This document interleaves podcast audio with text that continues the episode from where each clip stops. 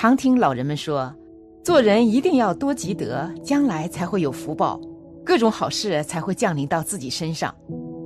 又见某些家庭中后辈出了贤人，本是平民百姓，生于普通家庭，后代却有出息，做了大官，做了很多有益于人民的事情。人们纷纷夸赞这个家庭中的祖先积了阴德，所以子孙后代才有福报。那么阴德究竟是什么？如何才能积累阴德，福佑子孙呢？从“阴”字上来看，我们不难理解，所谓的阴德就是阴性、隐藏的、不为人所知的德行，也就是做了积德的事情，不向外宣扬，他人也不知道；又或者做了功德，连自己也不知道。自己只是出于内在的一片赤诚之心，发乎良心而自然而为，从利他的角度真正设身处地的为对方的利益和感受而考虑，这种思想和行为能够真正的帮助到他人，他人不知，自己也不在乎，认为这就是自己的本分，是应该做的，自然而为的，自然就不会彰显出来，甚至很容易就自己淡忘了，这才是真正的积德。而且是积的大德，这些阴德厚重的人，往往会表现出与常人不一样的思维习惯和行为特点。正是由于这些特征，才使得他们以及他们的子孙后代都能福禄绵长。阴德厚重的人有这五大特征，你身上有吗？第一，慈眉善目。佛教中说，万法从心起，一切唯心造。我们的心才是决定一切的根本，而相由心生，我们的心境如何，表现在外，就会显现出不同的相来。拥有美好心境的人，必然具有慈眉善目之相，与人为善，和颜悦色，让人心生欢喜，乐意主动靠近。这样的人，人格魅力具足，身边也常有诸多善友，为人处事都会得到比较多的助力，容易成事儿。第二，慷慨布施。布施是佛教修行中六波罗蜜之一。从佛教因果循环定律出发，可以这样说：我们今生所获得的一切，都是过去世布施所得。因为没有布施，就没有收获，就会没有福报。今生那些大富大贵、有头有脸的社会上层人士，皆是过去勤修布施的结果。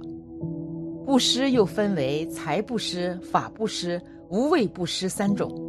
财布施得财富，法布施得聪明智慧，无畏布施得健康长寿。第三，少欲知足。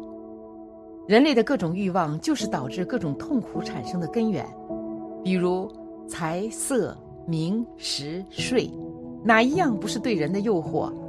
谁都想生活的舒舒服服，特别安逸，高枕无忧，这是人的本性。满足最基本的需求，当然无可厚非。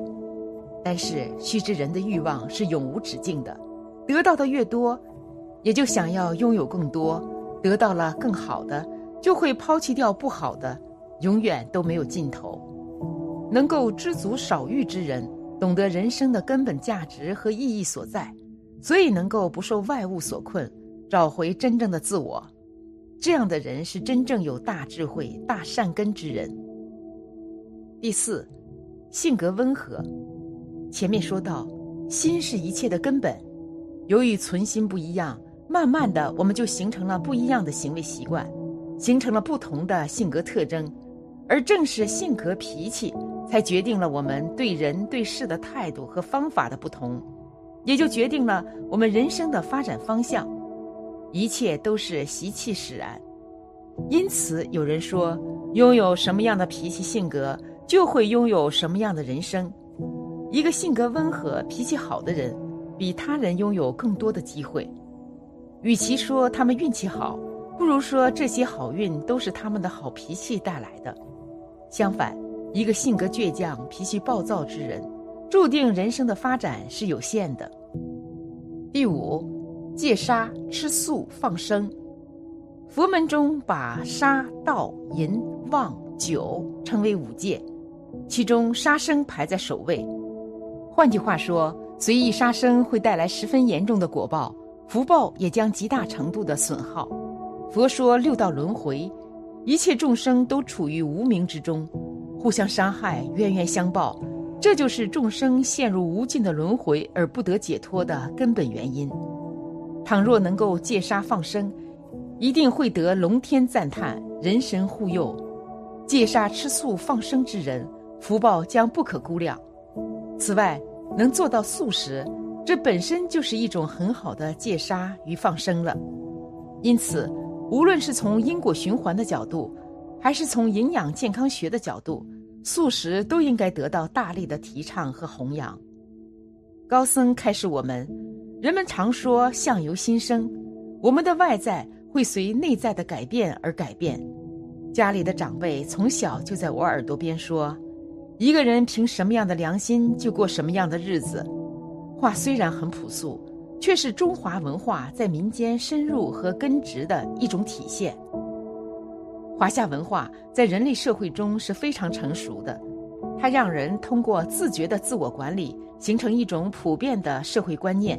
进而变为一种稳固的社会公德，最后沉淀成隐形的社会秩序。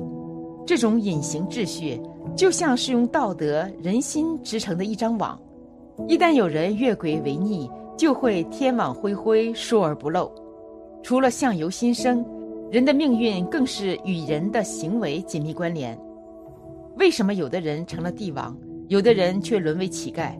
这里的关键就是有无福德。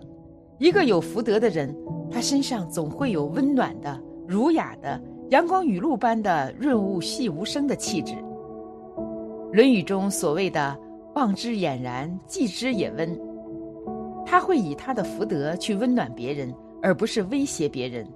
他的身上有道体的能量在周流不息。生命是有自己的因果的。当我们不再追求外在，而回头反观自己时，就会惭愧。会懂得戒恶修善，丰富自我的素养和德行。总而言之，人若为善，福随未至，祸已远离；人若为恶，祸随未至，福已远离。好人是好人的介绍信，坏人是坏人的身份证。要记住善恶因果的规则，使它成为我们生命安住于道、随顺于道的一个指南针。好了，今天的分享就到这里了。复盛必有衰，和会有别离？希望此次相遇能给大家带来收获。如果您喜欢本期内容，请在视频下方点个赞，或者留言给出您的建议。还可以在右下角点击订阅和分享。您的支持是我最大的动力。咱们下期不见不散。